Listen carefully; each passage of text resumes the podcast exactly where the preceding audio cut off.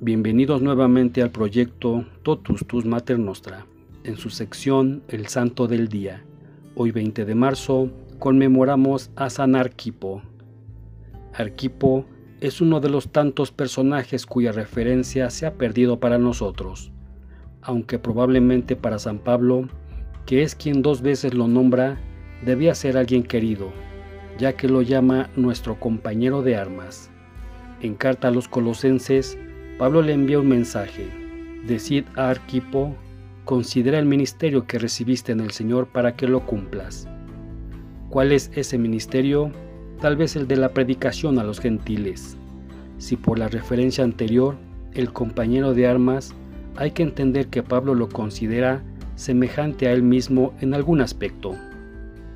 Es cierto que carta a los colosenses, no así carta a Filemón, cuya autenticidad paulina es unánimemente admitida, tiene fuertes posibilidades de ser pseudoepigráfica, es decir, de ser una carta escrita con posteridad a la muerte de Pablo, por alguien de su escuela, y puesta bajo la firma del maestro,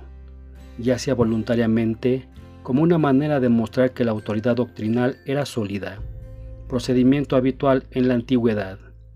ya sea por fusiones de textos en el proceso editorial, sin embargo, eso que puede aceptarse para el conjunto de la carta no quiere decir que los saludos sean inventados o las referencias a Pablo y su entorno puramente artificial. Apenas si nos hacemos una idea de cómo se han transmitido los textos antiguos, no solo de la Biblia, y en muchos casos pudo haber ocurrido que billetes ocasionales de Pablo, con saludos o pequeños mensajes a compañeros de ruta, hayan acabado editados en relación a cuerpos doctrinales más amplios, cosa que posiblemente ocurrió en el caso de esta carta. En todo caso, la referencia a Arquipo en Colosenses parece adecuadamente concordantes a la de Filemón, por lo que puede aceptarse que se refieren al mismo personaje,